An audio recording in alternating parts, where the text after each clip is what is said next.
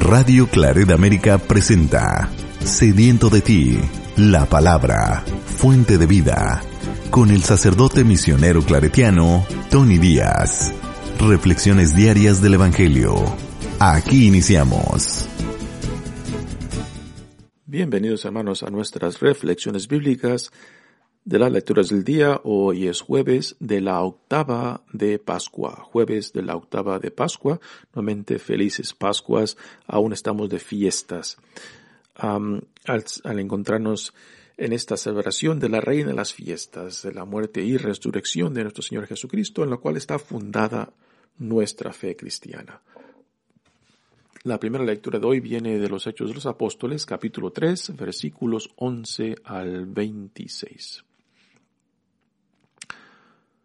Como el paralítico curado por Pedro y Juan no se les despegaba, todo el pueblo asombrado corrió hacia ellos al pórtico de Salomón. Al ver a la muchedumbre, Pedro se les dirigió la palabra. Israelitas, ¿por qué les causa admiración esto y por qué nos miran de ese modo? Como si por nuestro poder o nuestra virtud hubiéramos hecho andar a este hombre. El Dios de Abraham, de Isaac y de Jacob, el Dios de nuestros padres ha glorificado a su siervo Jesús, a quien ustedes entregaron a Pilato, y a quien rechazaron en su presencia cuando él ya había decidido ponerlo en libertad. Rechazaron al santo, al justo, y pidieron el indulto de un asesino han dado muerte al autor de la vida. Pero Dios lo resucitó de entre los muertos y de ello nosotros somos testigos. En nombre de Jesús y la fe en Él es lo que ha robustecido los miembros de este hombre al que están viendo y todos conocen. Esta fe es la que le ha restituido completamente la salud, como pueden observar. Ahora bien, hermanos, yo sé que ustedes han obrado por ignorancia, de la misma manera que sus jefes. Pero Dios cumplió así lo que había predicho por boca de los profetas, que su Mesías tenía que padecer. Por lo tanto, arrepiéntanse y conviértanse para que se les perdonen sus pecados y el Señor les mande el tiempo de la consolación y les envíe de nuevo a Jesús, el Mesías, que les estaba destinado. Aunque Él tiene que quedarse en el cielo hasta la restauración universal de la que habló Dios por boca de su profeta desde muy antiguo. En efecto, Moisés dijo, El Señor Dios hará surgir de entre sus hermanos un profeta, como yo. Escuchen todo cuanto les diga. Quien no escuche al profeta será expulsado del pueblo. Todos los profetas, a partir de Samuel, anunciaron igualmente estos días. Ustedes son herederos de los profetas y beneficiarios de la alianza que Dios hizo con sus padres, cuando le dijo a Abraham, tu descendencia será fuente de bendición para toda la humanidad. Para ustedes, en primer lugar, ha resucitado Dios a su siervo y lo ha enviado para bendecirlos y ayudarlos a que cada uno se aparte de sus iniquidades. Palabra de Dios. El salmo responsorial es el salmo número 8 y el responsorio es, Qué admirable Señor es tu poder. Aleluya. Qué admirable Señor es tu poder. Aleluya. Qué admirable es Señor y Dios nuestro, tu poder en toda la tierra. ¿Qué es el hombre para que de él te acuerdes? Ese pobre ser humano para que de él te preocupes. Sin embargo, lo hiciste un poquito inferior a los ángeles, lo coronaste de gloria y dignidad, le diste el mando sobre las obras de tus manos, y todo lo sometiste bajo sus pies. Todos los animales salvajes, las aves del cielo y los peces del mar que recorren los caminos de las aguas. Qué admirable, Señor, es tu poder. Aleluya. El Evangelio de hoy viene de Lucas, capítulo 24, versículos 35 al 48. Cuando los dos discípulos regresaron de Emaús y llegaron al sitio donde estaban reunidos los apóstoles, les contaron lo que les había pasado en el camino y cómo habían reconocido a Jesús al partir el pan. Mientras hablaban de esas cosas, se presentó Jesús en medio de ellos y les dijo, La paz esté con ustedes. Ellos, desconcertados y llenos de temor, creían ver un fantasma. Pero él les dijo, No teman, soy yo. ¿Por qué se espantan? ¿Por qué surgen dudas en su interior? Miren mis manos y mis pies soy yo en persona. Tóquenme y convénzanse, un fantasma no tiene ni carne ni huesos, como, ven que tengo yo. Y les mostró las manos y los pies. Pero como ellos no acababan de creer de pura alegría y seguían atónitos, les dijo, ¿Tienen aquí algo de comer? Le ofrecieron un trozo de pescado asado él lo tomó y se puso a comer delante de ellos. Después les dijo, Lo que ha sucedido es aquello de que les hablaba yo, cuando aún estaba con ustedes, que tenía que cumplirse todo lo que estaba escrito de mí en la ley de Moisés, en los profetas y en los salmos. Entonces les abrió el entendimiento para que comprendieran las escrituras, y les dijo, Está escrito que el Mesías tenía que padecer y había de resucitar de entre los muertos al tercer día, y que en su nombre se había de predicar a todas las naciones, comenzando por Jerusalén, la necesidad de volverse a Dios para el perdón de los pecados. Ustedes son testigos de esto. Palabra del Señor.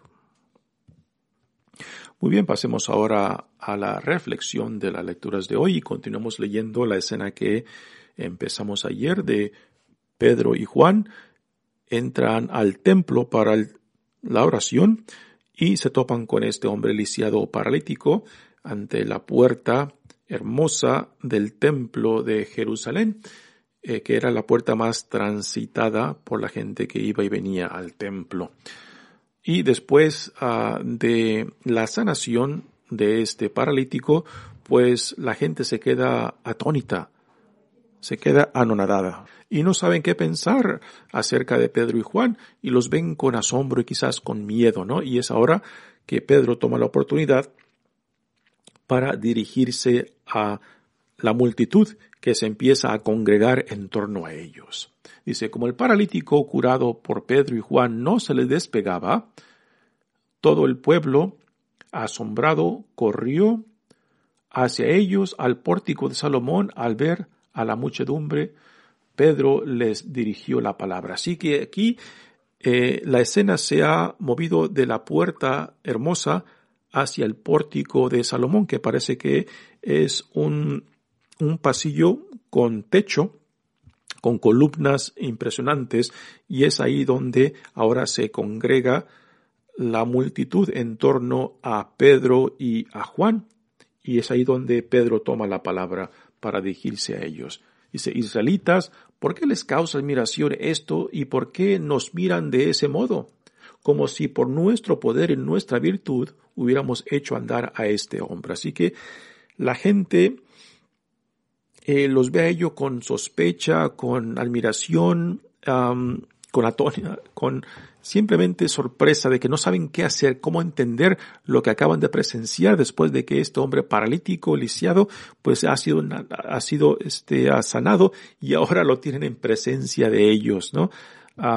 y porque no saben qué, cómo entender todo este, esta escena, este evento, pues los ven a Pedro y a Juan como, como bichos raros, como que algo magnífico tienen, tienen enfrente de ellos, pero también quizás lo ven con sospechas. Y aquí Pedro aclara lo que acaba de suceder diciéndoles, el Dios de Abraham, el Dios de Isaac y de Jacob, que es una de las fórmulas clásicas de referirse a Dios en conexión con los patriarcas Abraham, Isaac y Jacob.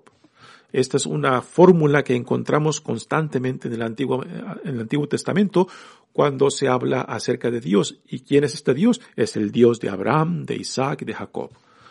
Dice, el Dios de nuestros padres ha glorificado a su siervo Jesús. Y aquí entra el tema de, de Jesucristo, ¿no? Eh, la proclamación de, um, o querigma eh, que Pedro está llevando a cabo tiene una estructura. Y la estructura es la siguiente. Primero está la explicación de los eventos, los eventos recientes en torno a, en torno a lo que Dios y el Espíritu Santo están, llevando a cabo por medio de ellos, pues en este caso la sanación ah, de este paralítico. Después viene el Evangelio de Jesucristo, su muerte, resurrección y glorificación por Dios. Y después, el número tercero, es el llamado al arrepentimiento, el cambio de vida.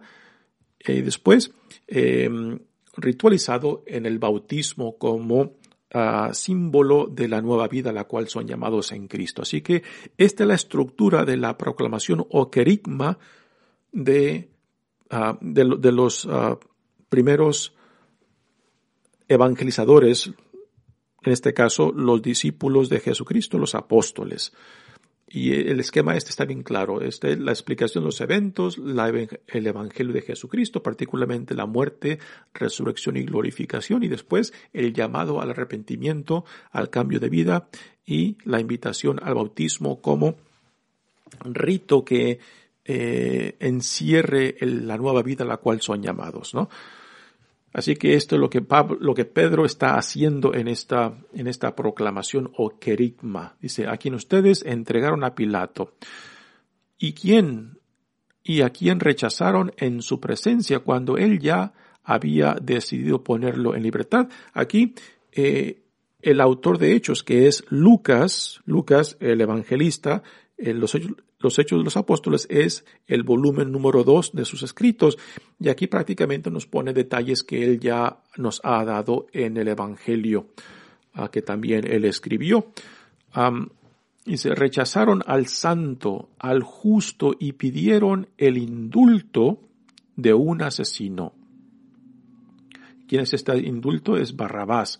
Cuando Pilato este, no vio ningún motivo causa para eh, para condenar a Jesús, lo quería poner en libertad, pero la multitud insistía que lo tenía que condenar y, este, um,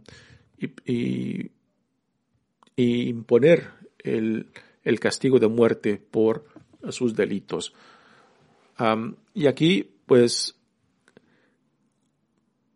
Pedro nos pone así en, um, en contraste la figura de, la figura de Jesús, el autor de la vida, y a Barrabás, quien tomó vida, pues él era, eh, había, había matado, era eh, un asesino, y, en vez de poner en libertad al autor de la vida, pues ponen en libertad al que había tomado la vida de otros, ¿no? Pues es un contraste muy interesante que aquí eh, Pedro nos deja en este primer uh, la primera proclamación en torno a Jesucristo. Se rechazaron al santo, al justo y dieron y pidieron el indulto de un asesino, Barrabás.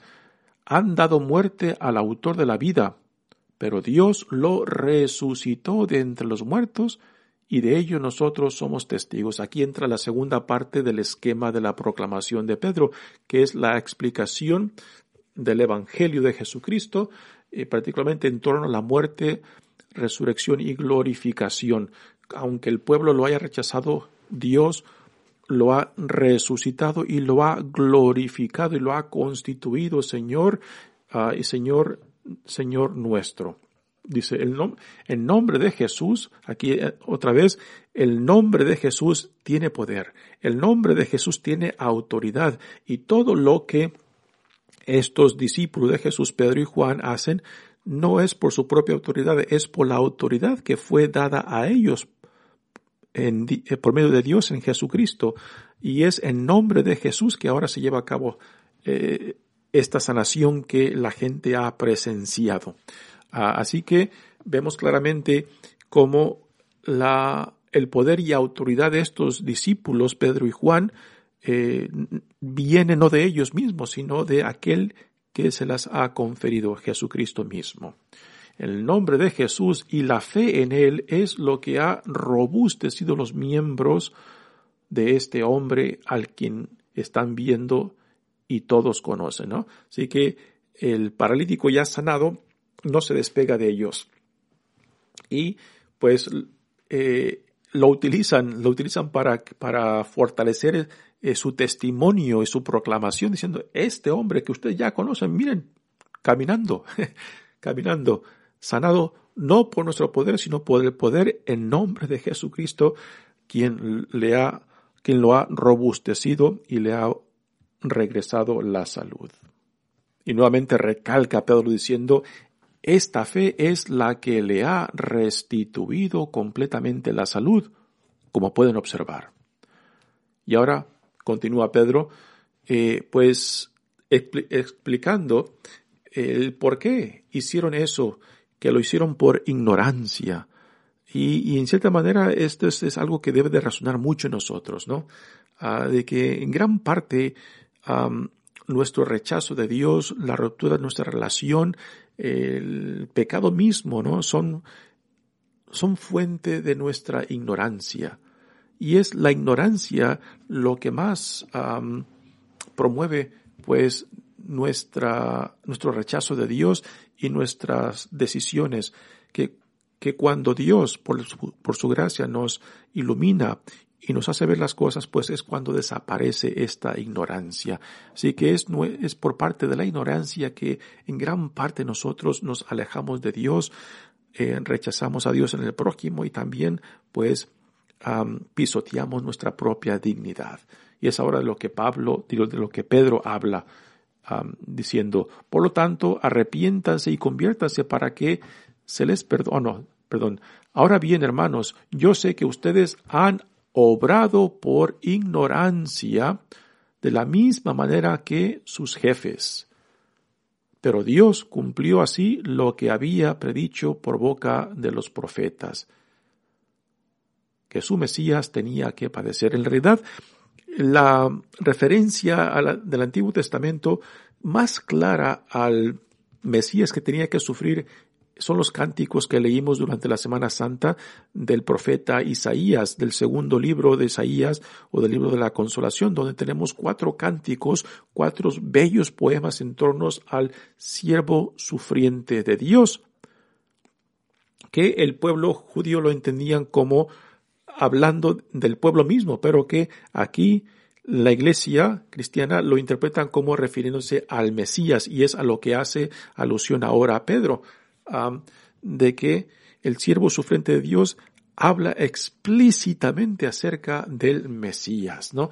Ahora imagínense de, a los líderes de la comunidad judía escuchar a este hombre, Pedro, es un pescador y ante sus ojos quizás un, un hombre sin educación, un hombre sin cultura, pero que ahora le dice que actuaron por ignorancia, ¿no?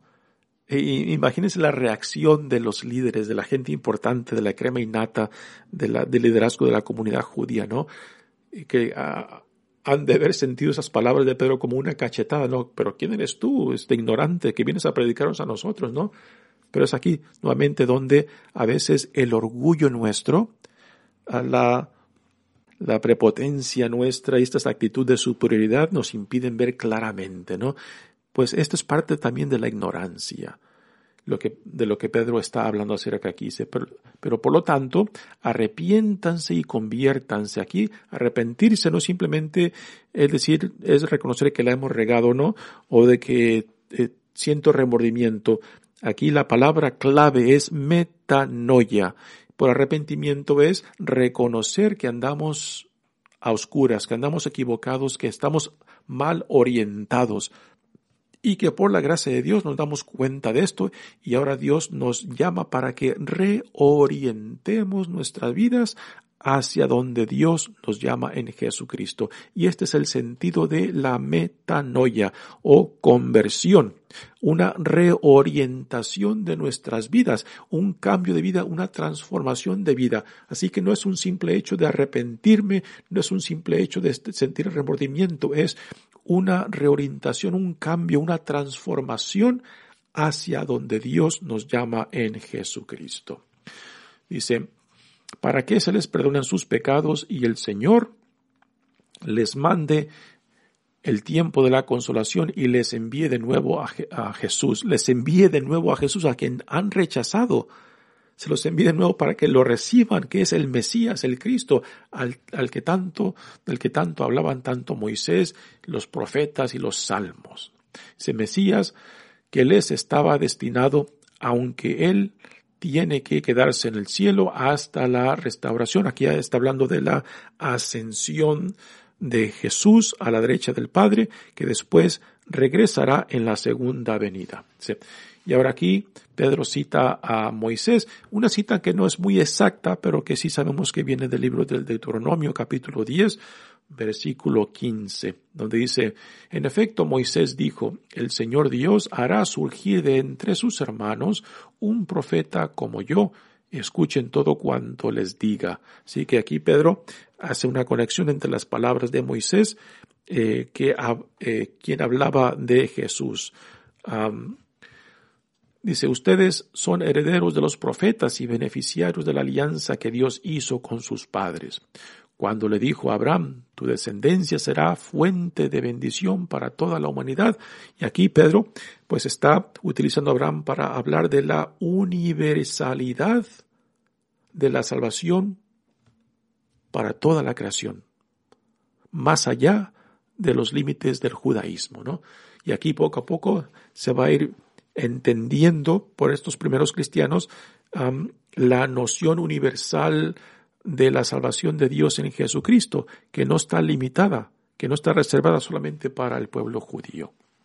Dice, para ustedes, en primer lugar, ha resucitado Dios a su siervo y lo ha enviado para bendecirlos y ayudarlos para que, para que cada uno se, se aparte de sus iniquidades. Muy bien, pasemos ahora al Evangelio de hoy, que es una continuación del de ayer. Así que después de que los discípulos que iban en camino de Maús se topan con Jesús resucitado y al partir el pan se les abren los ojos y lo pueden reconocer, se levantan inmediatamente y regresan a Jerusalén para compartir con los hermanos que están en Jerusalén lo que ellos acaban de vivir, de que verdaderamente Jesús vive, ha resucitado. Y ellos lo han visto, se les ha manifestado eh, en el camino, en la cena y particularmente en el partir y compartir el pan, que para nosotros nos debe de recorrer la Sagrada Eucaristía. Y ahora, mientras están hablando tanto los discípulos que han regresado de Maús con los que se encuentran en Jerusalén y están en la sala de la última cena están bajo llave y es ahí donde Jesús resucitado viene al encuentro de ellos. Mientras hablaban de estas cosas, se presentó Jesús en medio de ellos y les dijo, la paz esté con ustedes. Este saludo de la paz es el saludo típico aún hoy en día entre judíos, shalom. Pero la paz que Jesús ofrece no es simplemente un saludo, es la paz que viene desde la realidad del reino que se establece en su misma persona. La paz que Jesús nos ofrece es la paz de Dios mismo. Es la paz y por paz no simplemente es la ausencia de conflictos o de violencia. La paz que Dios nos ofrece en Jesucristo es la paz que en medio de cualquier situación, en medio de cualquier cosa que estemos viviendo, esta paz es la que nos ayuda a discernir cómo hemos de vivir, actuar, responder, recibir a otros. Es la paz que nos viene de Dios que nos ayuda a ver claramente en medio de, la tormenta, en medio de las dificultades, en medio de lo que nos impide este, eh, responder a, a, donde Dios nos llama, ¿no? Así que no es cualquier paz, no es cualquier saludo, es la gracia de Dios, es el Espíritu de Dios que nos da esa serenidad, esa calma de poder ver claramente y responder apropiadamente en lo que nos encontremos, sea cual sea la situación. Así que Jesús les da la paz. Ellos, desconcertados y llenos de temor, creían ver un fantasma. Así que esto es algo nuevo. No saben qué hacer, no saben cómo tomar esta experiencia. Y esto es, yo creo que es muy comprensible. Todo lo nuevo, todo lo que es único, y que vivimos y experimentamos por primera vez nos va a causar eh, desorientación, nos va a causar miedo, porque es algo nuevo. Y lo nuevo siempre lo vemos con sospecha, lo vemos con ojos ah, de miedo y temor por no saber lo que es y hacia dónde nos lleva, ¿no? Así que esto es algo que se puede comprender eh, fácilmente eh, el por qué reaccionan de esta manera. Y, Jesús le dice, no teman, soy yo. ¿Por qué se espantan? ¿Por qué surgen dudas en su interior? Miren mis manos y mis pies. Sí que Jesús se manifiesta ante ellos con fisicalidad, con corporalidad. Ah, así que no es simplemente un fantasma, no es simplemente una visión, es una manifestación corporal del Cristo resucitado, que ahora está en presencia de ellos. pero como ellos no acababan de creer de pura alegría y seguían atónitos, les dijo, tienen aquí algo que comer y algo interesante que en medio de esa escena de asombro, de, de temor, de alegría, eh, les pide que comer algo muy común, algo muy ordinario. Eh, que quizás les ayude a, este, a, a, calmar sus temores y sus ansiedades de cómo entender eh, esta escena que están viviendo, ¿no? De la presencia de Cristo que, de Cristo vivo. Y ahora ante ellos tienen algo que comer. Una de las cosas más ordinarias y humanas ah, de nuestras vidas. Le ofrecieron un trozo de pescado asado, él lo tomó y se puso a comer delante de ellos. Imagínense la escena de Jesús comiendo y ellos todavía con la boca abierta, ¿no? Simplemente viéndolo, observándolo. Ah, es para sonreírse eh, de esta escena. Después Jesús les dijo, lo que ha sucedido es aquello que les hablé yo.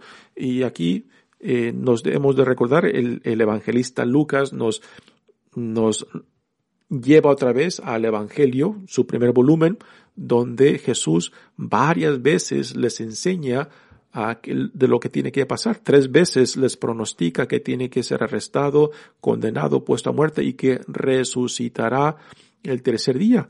Y también, de seguro que les recordó otras enseñanzas que él mismo, antes de que esas cosas sucedieran, de lo que tenía que suceder. Así que aquí Jesús, en presencia de ellos, está haciendo también lo que hizo con estos dos discípulos en el camino a Emaús. Les abrió la mente para iluminarnos cómo eh, la Sagrada Escritura, el Antiguo Testamento, hablaba de él, tanto Moisés como los profetas y como los salmos. Y todo esto eh, para que fueran atando los cabos, para que fueran haciendo las conexiones, para que fueran entendiendo, ¿no? Eh, lo que Jesús no les podía explicar claramente antes de que sucediera todo esto, ahora por medio del Espíritu Santo empiezan a caer las cosas en su lugar, empiezan a encajar las cosas y es esta experiencia no simplemente intelectual, es existencial de que ese momento que digan, ajá, ahora entiendo, ¿no? Ese es el momento de ajá, ese momento clave que, eh, que no simplemente es intelectual, puede ser emocional, puede ser eh, diferente, eh, pero que incluye, incorpora toda nuestra experiencia humana tanto intelectual, emocional, espiritual como física también, ¿no? Y es esta la experiencia que aquí los discípulos en presencia de Cristo resucitado están viviendo. Entonces les abrió el entendimiento para que comprendieran las escrituras y les dijo, está escrito que el Mesías tenía que padecer y había de resucitar entre los muertos al tercer día, y que en su nombre se había de predicar a todas las naciones, comenzando por Jerusalén, la necesidad de volverse a Dios. Aquí el tema es la reconciliación, ¿no? Y es impresionante que aquí es un tema continuo desde el Antiguo Testamento que Dios constantemente busca reconciliar a su pueblo, a toda la creación consigo mismo. Y es la ruptura de esta relación, la ruptura con nuestro Creador, con nuestro Salvador, lo que provoca en nosotros tanto la muerte como el pecado, ah, como el conflicto y las divisiones tanto con Dios como entre nosotros y con uno mismo. Por eso lo que Dios busca es restaurar, sanar nuestra relación con Dios, con el prójimo y con nosotros mismos. Esto es la reconciliación porque es esta experiencia de sabernos reconciliados, sanados, restaurados, lo que después nos hace capaz de ser lanzados al mundo para dar un testimonio de lo que Dios está llevando a cabo. Y no como una persona que vive en su propia carne esta sanación, esta restauración, esta ah, reconciliación que lo hace un como lo hace como un testimonio poderoso ante el mundo. Y, y, no es un testimonio de, de persuasión ah, lógica o de razón o intelectual, no es un testimonio de vida, es un testimonio eh, de toda la presencia misma de la persona que dice, soy quien soy por la pura gracia de Dios. Y este es el, testimonio que somos llamados a dar ante el mundo. Mi nombre es Padre Tony Díaz, misionero claretiano. Que Dios los bendiga. Radio Claret América presentó Sediento de ti, la palabra. Fuente de vida. Sus comentarios son importantes. Contáctenos en radioclaredamerica.gmail.com